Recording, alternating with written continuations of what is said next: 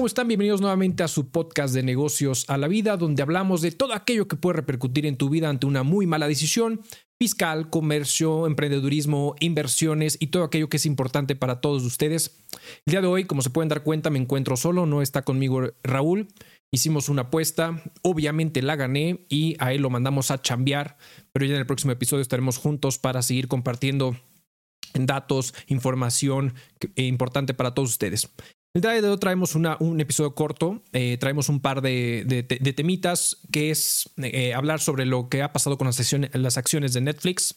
Y obviamente nuestro tío Sat está haciendo de las suyas con estas cartas de invitación donde te invitan a revisar tu información fiscal específicamente en cuanto a las retenciones de honorarios profesionales, las retenciones de arrendamiento de inmuebles eh, o del uso o goce temporal de bienes inmuebles, como, como se le conoce legalmente y bueno, traemos estos, estos, estos eh, eh, par de temitas. Empecemos con Netflix. ¿Qué ha pasado con Netflix?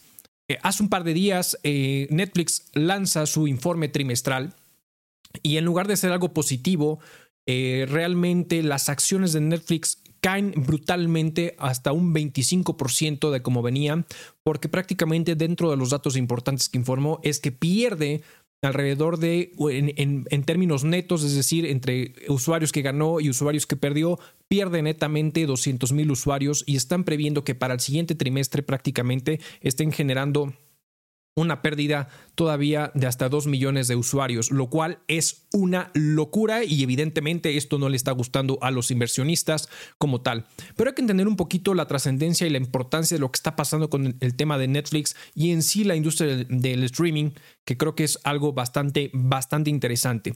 Remontémonos al año 97, cuando había, y cada uno de nosotros aquí en México, se acordarán cuando íbamos a rentar películas en Videocentro, en Blockbuster, y, íbamos por justamente alguna película de manera eh, rentábamos o un par de películas las rentábamos y después de un cierto tiempo tendríamos que devolverlas físicamente a una de esas tiendas favoritas. Blockbuster lo que ayuda a justamente a cambiar el estilo en comparación de Videocentro es que te permitía la renta y entrega de los de ahora sí que de la mercancía en cualquiera de sus puntos de venta o sus puntos de interés y era algo bastante bastante interesante. No obstante, en el, en el 97 justamente lo que llega una industria que viene a disrumpir completamente todo. Y, y es que es cuando surge Netflix. Eh, en ese entonces, Reed Hasling, que es uno de los eh, socios y dueños que crea Netflix en ese entonces, pues resulta que como todos nosotros iba un fue un blockbuster y eh, rentó la película de Apolo 13.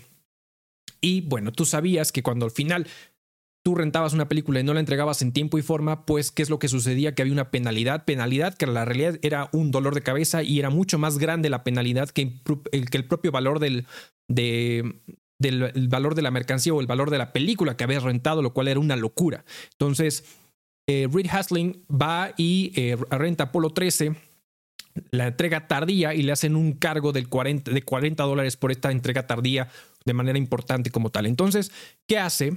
Aprovechando justamente la industria del DVD que en ese entonces estaba generándose de manera muy importante, llega a ser eh, crear justamente las entregas o rentas vía internet por domicilio, donde al final lo que hacían ellos era poder rentar hasta tres películas, justamente te iban y te entregaban justamente el tema del DVD eh, a, tu domicilio, lo devolvías, ¿no? Y te entregaban eh, justamente alguna otra película en DVD.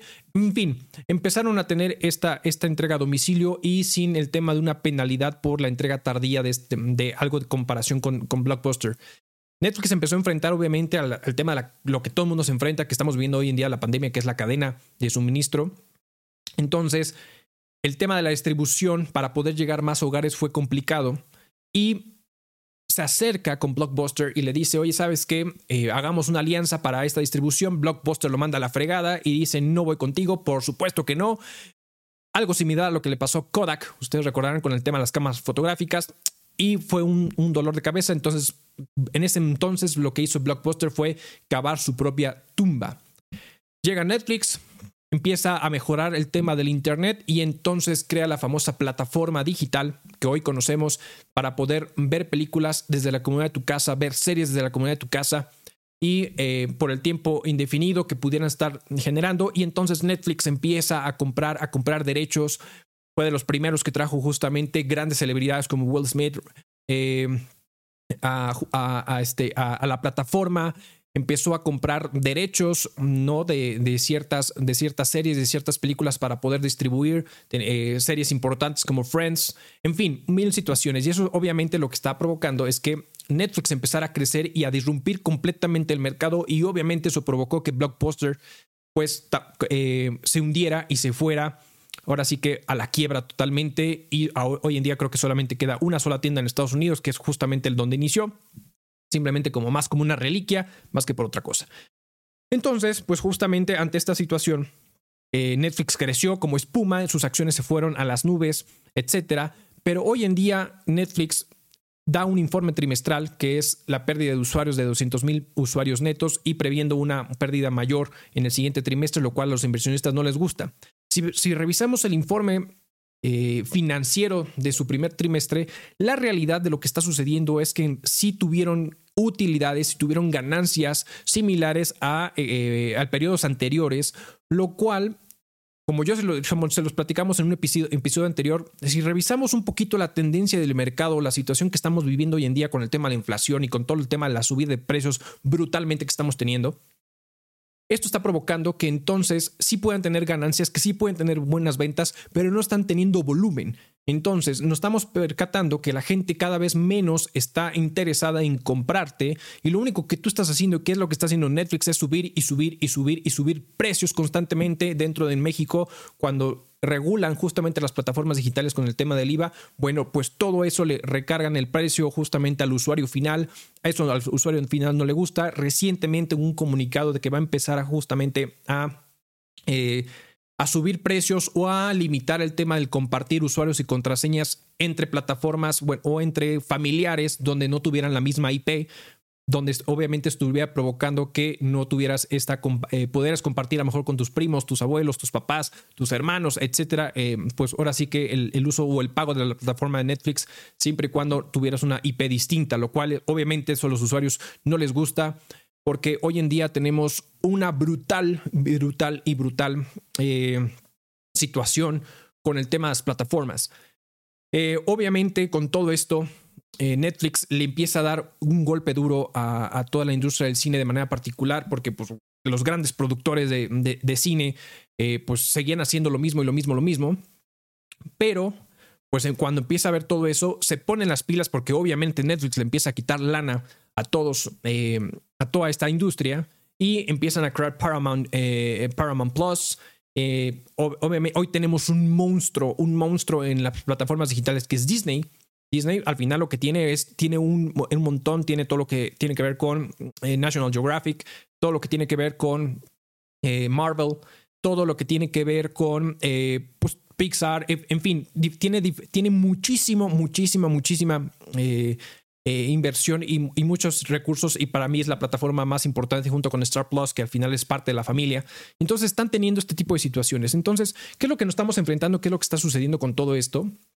Que si bien Hoy, tenemos un sinnúmero de plataformas porque ya es una locura. Estamos gastando miles de pesos en plataformas digitales porque al final viene HBO Max, con el tema de Warner Bros. con este Discovery Inc., al final, bueno, ya por fin se aceptó la, la, fusión o la, la, compra de esta, de esta fusión entre Warner Bros. y Discovery Inc., entonces que al final son los dueños de HBO Max, que están creando locuras en cuanto a series, programas de televisión, etcétera, etcétera. Son los dueños de la Champions League, o, por lo menos los derechos de la transmisión en vivo de la Champions League, lo cual es, es eh, en, en temas de fútbol, pues es la industria o la liga más importante o de las más importantes justamente en cuanto al soccer se refiere. Entonces, si viene Netflix y me sigue ofreciendo películas y series, a veces hasta de autoría propia, muchas veces la gente se está cansando porque al final, algo que es una realidad, nos encanta seguir viendo y ponerle y prender la tele y poner un canal aunque no lo estés viendo, pero que estés viendo el en vivo constantemente y eso es algo que Netflix no está entendiendo, que sí está ofreciendo justamente HBO, que sí está ofreciendo Paramount Pictures, que sí está ofreciendo eh, Amazon, ¿no? Amazon está haciendo eso con, con, Prime Video y entonces tienes una industria espectacular donde Amazon al final eh, con, te está dando o te está dando de forma gratuita, y lo pongo entre comillas porque estás pagando una membresía para poder usar la plataforma de Amazon, para usar la plataforma de Amazon Music, para usar la plataforma de Prime Video, todo por un mismo precio. Entonces, cuando te enfrentas con esos monstruos donde tienen una cantidad de, dinero, donde, eh, donde están ofreciendo más cosas, eh, incluso como Star Plus, que tiene ESPN, donde tú puedes ver televisión en vivo, que es lo que muchas veces la gente hoy en día sigue queriendo, pues te enfrentas con esa situación. Entonces, estas, estas eh, situaciones que Netflix está haciendo respecto al tema de la subida de precios, la limitación del compartir usuarios y contraseñas con tus familiares por el tema de la IP, está provocando y además el mercado agresivo donde grandes empresas que están detrás de las grandes plataformas, donde están creciendo como espuma, le están quitando mercado y entonces estas acciones están provocando que obviamente Netflix esté cayendo y recientemente cayó un 25%. Entonces, ¿qué puede pasar con Netflix? La realidad es que tendría que estar disrumpiendo, tendría que crear y tendría que innovar, si no va a pasar exactamente lo que le pasó con Blockbuster eh, donde Netflix fue el que quitó a Blockbuster de ahí y pues llegan todas las más plataformas y posiblemente Netflix no pueda recuperarse si no hace un cambio interesante e importante porque hay muchísima competencia de grandes industrias detrás de estas otras plataformas. Entonces creo que pudiera ser un tema muy complicado para Netflix si no hace algo distinto. Hoy en día tenemos, estamos eh, viviendo una época digital, sí, pero al final tienen que buscar disrumpir o haciendo cosas completamente diferentes para el mercado. Em, por ejemplo, o sea, al final eh, tenemos una empresa que se llama Epic Games, que tiene una de las plataformas eh, de juegos importantísima en el tema de los videojuegos, donde hoy Fortnite es una industria gigante donde ya hay un metaverso ahí de por medio y hay dos empresas importantes que deciden invertir en Epic Games, que es Sony y Lego.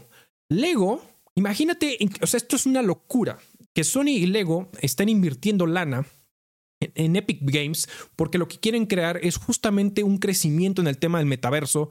Eh, darle una experiencia al usuario completamente distinta y el hecho de que Lego le haya invertido es porque seguramente quieren llegar a un a un mercado distinto junto con Epic Games.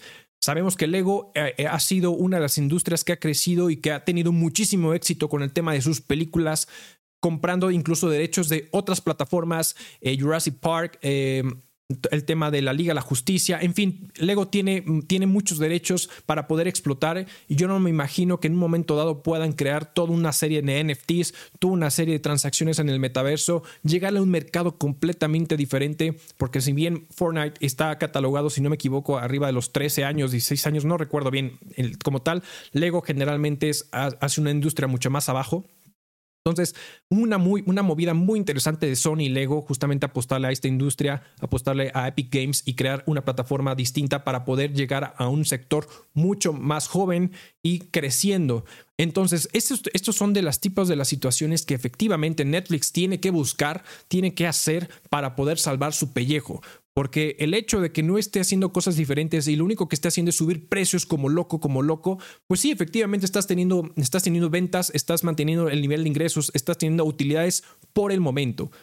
Pero obviamente en cuanto a volumen, estás perdiendo usuarios, los usuarios te están yendo y entonces evidentemente este, te vas a ir en picada y no vas a poder mantener la plataforma como tal. Entonces, creo que es bien importante entender esto eh, viendo que al final cuando nosotros queremos invertir, cuando queremos tener un negocio o cuando queremos emprender, tenemos que entender al mercado y cómo está evolucionando para nosotros evolucionar con él y ofrecerles algo completamente diferente.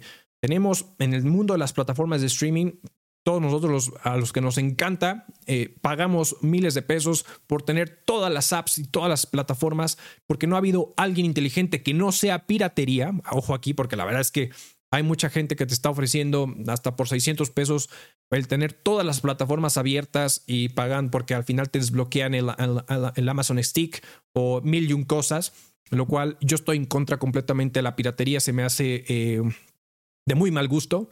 Eh, pensando que al final pues hay un tema, yo creo que muchos de ustedes posiblemente dirían, bueno, entre cuidar entre pagar una plataforma y cuidar mi bolsillo, seguramente voy a cuidar mi bolsillo, pero yo creo que al final yo, o esta es mi opinión completamente personal, yo estoy un poco en contra de este tipo de prácticas, pero bueno, también entiendo muchas veces la situación del bolsillo y bueno, lo que están ofreciendo y lo que están buscando esta, esta gente. Entonces, fuera del tema de la piratería, no ha habido una plataforma que diga, bueno, pues yo te ofrezco todos los servicios por un precio X, ¿no? Donde te ofrezco al final el acceso a todas las plataformas sin necesidad de estar contratando cada una de las apps de manera independiente como tal, ¿no? Entonces, Netflix cada vez está haciendo, eh, hace películas y series interesantes al final con el tema de eh, inversión propia, producciones propias, pero la realidad es que cuando traes un Paramount, cuando traes un HBO que ha tenido, HBO ha sido de las, em, em, de las, eh, ahora sí que de las industrias donde ha creado series como Los Sopranos, recientemente, este, hay una, se me fue el nombre completamente, estoy viendo eh, que muy buena también como un, tema de disputa familiar de quién se queda con la empresa, etcétera, etcétera. La verdad es que ha creado series bastante interesantes, trae una industria eh, brutal hay, está Warren Bros. detrás de, de, esta, de esta app, de, este, de, esta, sí, de esta plataforma de streaming. Y obviamente te acepta también el tema de, de eh, propuestas de poder tener televisión en vivo, partidos en vivo, que es al final algo que la gente le gusta. O sea, al final no solamente es un, es un son eh, series que están ya cargadas, porque la gente a veces se cansa, a veces nos gusta ver algo completamente diferente o algo en vivo como tal. Entonces, si Netflix no se mueve, esto puede ser una postura para que cabe completamente su tumba. Entonces, veremos cómo, qué es lo que hace. Tendría que disrumpir, tendría que ser algo bastante interesante. Ojalá lo haga.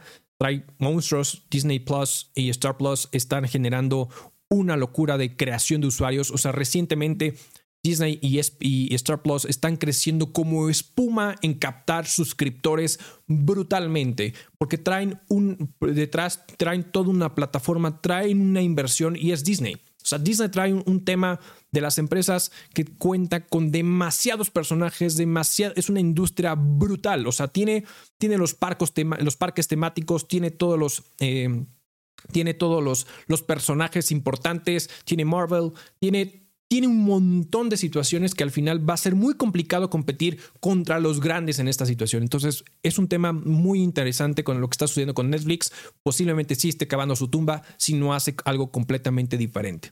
Veremos cómo, cómo evoluciona y espero y, veamos cómo, qué es lo que puede hacer si es que manejan algo distinto, que creo que es lo que tiene que hacer Netflix en esta situación. Pasemos al segundo tema, que es el tema de tu tío Sat con estas cartas de invitación como tal. Sabemos que al final estamos en una, eh, nosotros eh, que nos gusta y nos encanta generar negocios, pues siempre tenemos transacciones con diferentes eh, personas, etcétera, ¿no?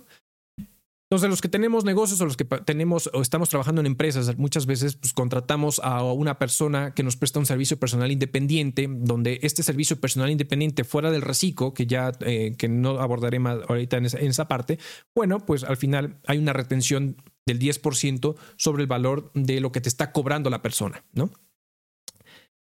También hay un IVA retenido, obviamente, o también muchas veces a lo mejor estás rentando una nave, una casa habitación, en fin, lo que tú quieras y mandes que al final repercute en tu estructura comercial o en tu estructura que estás generando de manera muy particular. Entonces, ¿qué sucede? Que esta retención, eh, pues la persona ¿no? física te emite un comprobante fiscal donde muchas veces en ese compromiso fiscal, en, la generalidad, pues viene miscuido el tema de las retenciones, tanto de IVA y ISR, y te está mandando la factura.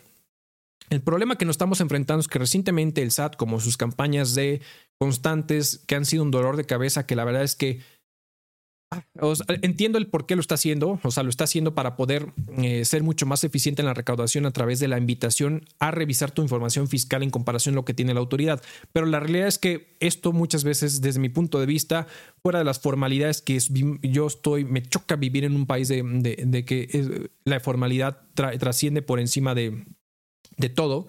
Entonces, la verdad es que sí, no, no me encanta toda esta situación. Pero eh, ¿Qué pasa? O sea, eh, yo contrato a una persona, me emite una factura y entonces ante esta emisión de la factura existe la retención, pero pueden suceder dos cosas, porque recientemente lo que nos estamos topando es que la autoridad presume que aquellas facturas que han sido emitidas a través del método de pago, mm, pago en una sola exhibición, es decir, que en teoría en ese mes en que se fueron emitidas fueron cubiertas en su totalidad, también nos estamos topando con situaciones donde la autoridad contempla comprobantes fiscales que su método de pago es pago en parcialidad o diferido. Entonces, eh, son los menos, pero al final ya nos hemos topado con situaciones de esta naturaleza, lo cual implica que hay un error en el sistema de la autoridad. Pero bueno, fuera de, la, de, de, qué método de pago, de cierta manera, cuando es una sola exhibición, se supone que en ese mes o en ese periodo, por las reglas de carácter general y como lo marca la disposición fiscal, pues es que fueron cubiertas en ese periodo. Pero ¿qué sucede muchas veces? Que en la práctica común muchas veces se le paga a la persona y posterior te puede emitir la factura. Entonces, si tú a lo mejor le pagaste en febrero del 2022 y por lo que tú quieras y mandes, te manda la factura en marzo del 2022, ahí hay una discrepancia. Pero ¿por qué va a haber una discrepancia? Porque al final tú como tú el, el, hecho o la retención se dispara al momento del pago. Entonces tú a quien le pagó justamente a esta persona, pues le pagaste en febrero cuando se dispara la retención y efectivamente tú tuviste a bien enterar el impuesto retenido seguramente en el periodo de, febrero que se declara en, a más tardar el 17 de marzo.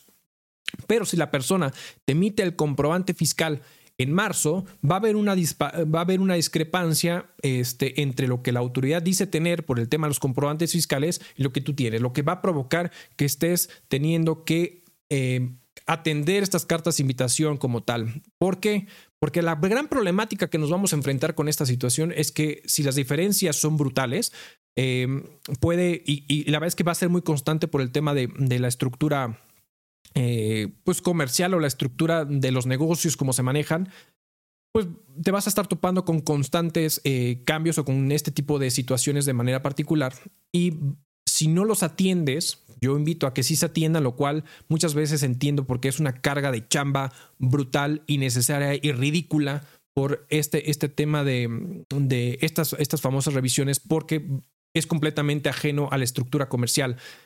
Lo que están empujando evidentemente es que al final tú como, como cliente o como proveedor o quien está pagando pidas la factura en tiempo y forma, lo cual efectivamente es así como debe suceder, pero a veces hay azares del estilo y la propia legislación te permite que mientras la factura sea emitida dentro del propio ejercicio fiscal, bueno, tú la puedes ser deducible y podrás acreditar el IVA que hayas pagado en su momento.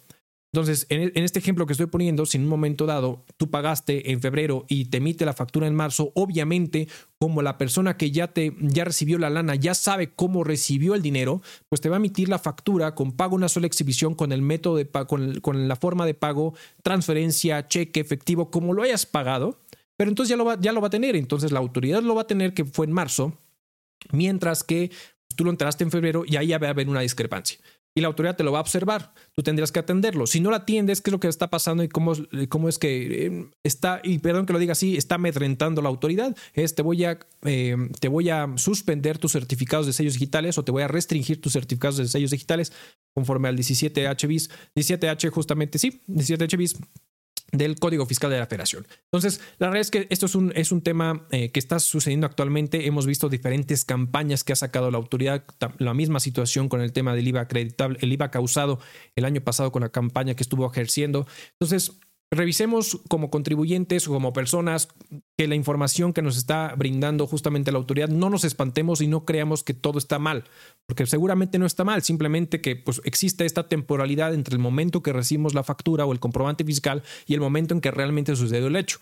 Entonces, es un tema de revisión, me queda claro que es carga de chamba, que es una patada donde más te puede doler, que es un dolor de lo que tú quieras y mandes, pero bueno, hay que checarlo porque nos podemos meter en complicaciones justamente como este tema de la situación. Si ustedes me preguntan, yo la verdad es que estoy en contra de estas campañas porque lo único que hacen es generar más chamba innecesaria y ridícula para estar atendiendo este tipo de situaciones, ¿no? Eh, no quiere decir que obviamente no hagan las cosas bien, no quiere decir que no paguen impuestos, tienen que pagar impuestos y hacer las cosas bien, pero este tema de las formalidades, ese es mi conflicto más grande como de las formalidades trascienden más allá del fondo de las situaciones y entonces están provocando cargas administrativas innecesarias donde, que, donde se supone que en teoría lo que busca la autoridad se presume que es simplificar la carga administrativa y hacer mucho más simple el pago de los impuestos. La realidad es que con tantas formalidades a cumplir, lo único que está provocando es generar más chamba y ser mucho y nada simple completamente con lo que está sucediendo.